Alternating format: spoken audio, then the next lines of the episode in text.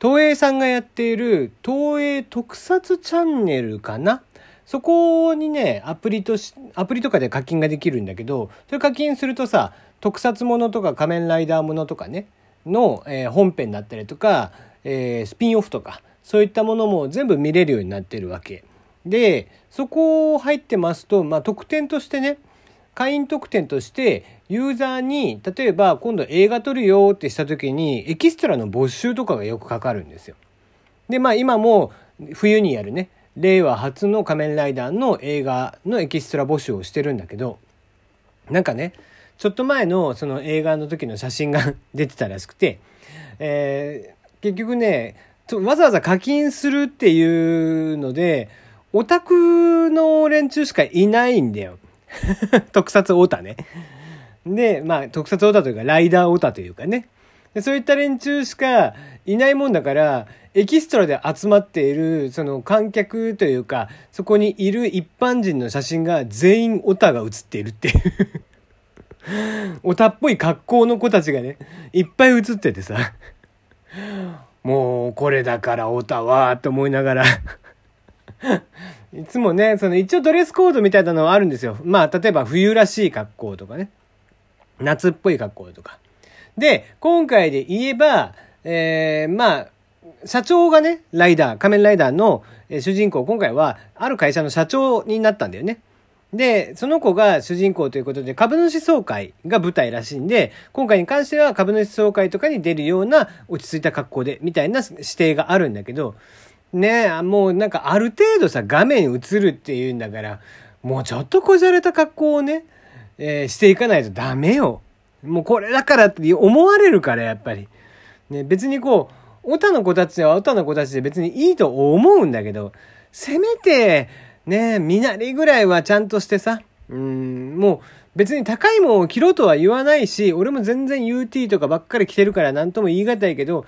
ね、他の人が見た時にシュッとしてるとかこうね、小綺麗な格好をしてるって思われるぐらいにはしていかないといつまでたってもオタは迫害されっぱなしだぜ。テリーのよもやますぎる部屋。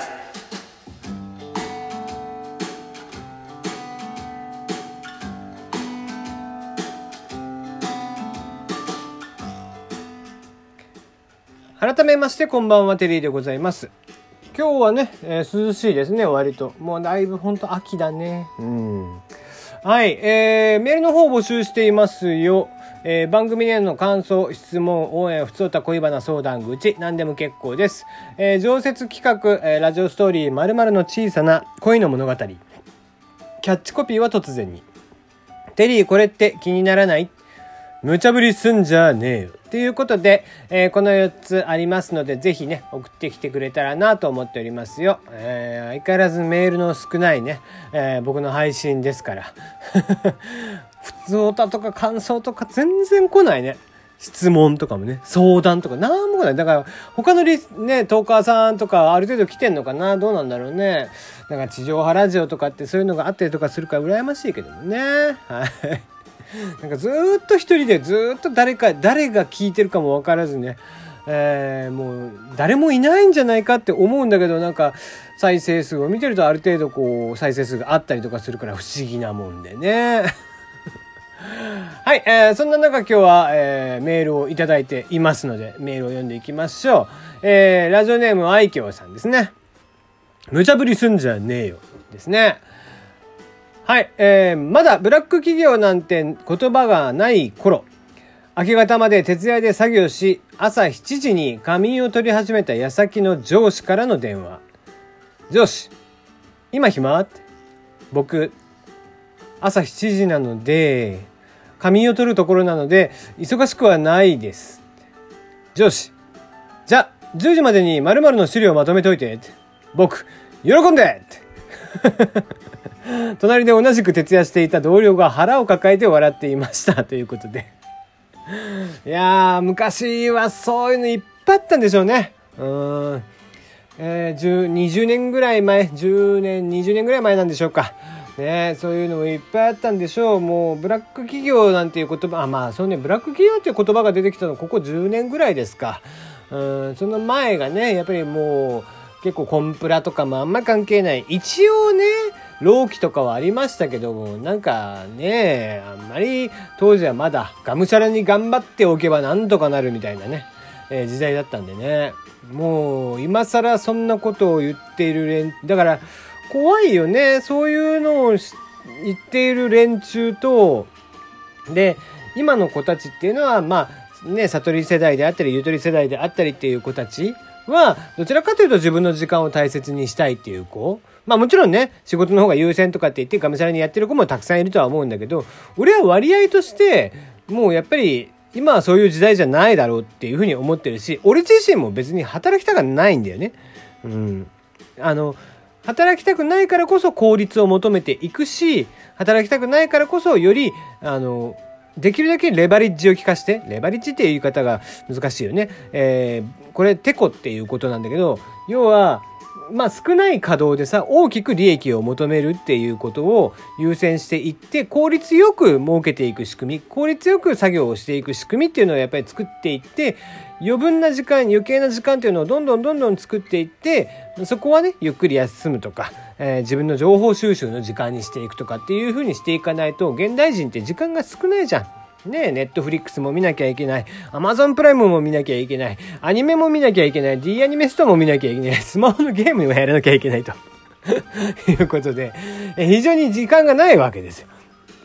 そうした中でね、がむしゃらに頑張ってるっていうのはもう今となっては全然ないわけですけども、もう20年前とかになっちゃうともう本当にね、えー、とにかく動く、とにかく頑張る、とにかく努力をする、えー、そういう時代でしたからね、えー、なせばなるっていうっていうね、えー、言葉がありますが、えー、そういった時代でしたからね。うん。まあ、もう無理も承知。休みの日だろうが、しょっちゅう会社から電話が来てみたいなね。そういう時代だったんでね。今はもうそんなことしたらね、もうすぐブラック企業扱いですから。うん。まあ、ブブラック企業でいいと思うけどね。はい。ブラック企業って言われて当然だとは思いますけどもね。はい。えー、ありがとうございました。ぜひまたメールの方お待ちしております。はい、えー、マリオカート、えー、始めてます、えー、昨日から配信でしたけどもね。えー、結構やっぱ成功に作られてますね。うん、意外と面白いです。え、課金をね、こう、なんか、まあしてないんですけど、したくなっちゃうんだよね。うん、今回に関しては。ずるいね。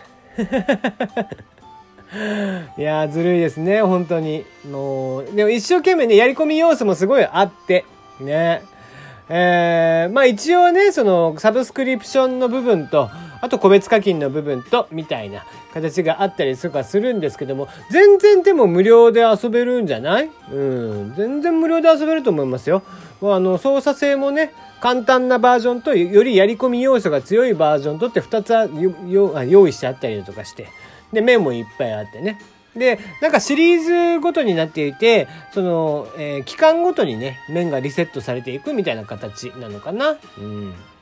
まあ、結構ね、もうすでにやり込んでいるっていう人も多いとは思うんですけども、まあ YouTuber の連中もね、多分いっぱいしてるとは思いますが、うん、もう全然全然、えー、やり込み、あの、無課金でも全然いけるゲームかなとは思ってますんでね、えー、気軽にマリオカート好きな人はぜひやってみたらいいんじゃないかなと思いますよ。うん。なんかガチャ形式でね、その、キャラクターが出てくる、そのマリオカートっていうのもなんかある意味新鮮といえば新鮮でね。うん。僕個人としては非常に出来がいい感じかなと思っています。はい。えー、そんなに、えー、課金要素が強いとちょっとね、えー、一部では言われてるみたいですけども、他のスマホのゲームに比べりゃ全然よ。それでも。うん。全然だってそれがないとクリアできないとかっていうことはないんでね。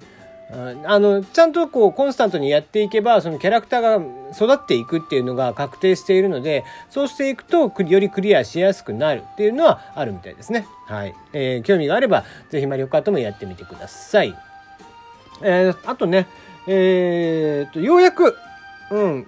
キングオブコント今年の分をようやく見ました。まあ見ましたって言っても実はファイナルの3つはまだ見てなくて、えー、そのファーストラウンドですね、ファーストステージ、えー、10組を見ました。今年は本当にレベルが高いですね。うん。えー、まあ比較的あ、点数はこういう付け方になるんだ、みたいなところはあったりはしてましたが、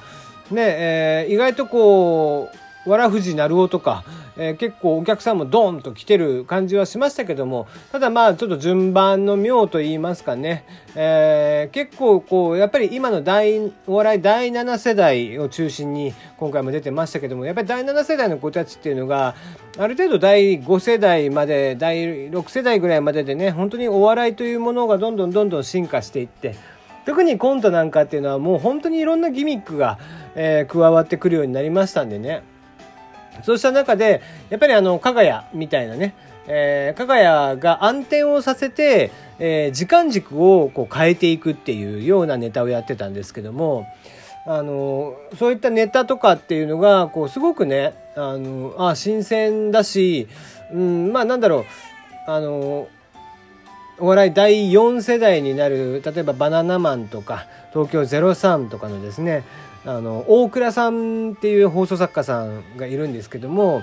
うん、そこら辺のね、えー、大倉さんが書いている作品とか、えー、ネタとかをいっぱい熟知していっぱい研究してさらに発展させたのが今の加賀屋とかなのかなとかって思うと、うん、すごくやっぱり他の子たちも含めていろんな方法ギミックできちんと、えー、コントというもので勝負をしてくる。うん、一時前だとねえー、変なキャラクターを作り込んで、そのキャラクター推しみたいなので、なんとか笑いを取っていくみたいなのが強かったりしてましたけど、そうじゃなくて、やっぱりきちんと設定であったり、そういう仕掛けの部分であったりだとかで、えー、ネタとして見せていくあたりっていうのは、本当に今の、えー、子たちっていうのはすごくえー、お笑いが好きで研究をしているんだなという気がしました。よかったらパラビで、えー、見れますんでね、えー、パラビという動画配信サイトで見れますんで、そちら入ってる方はぜひ見ていただけたらなと思っております。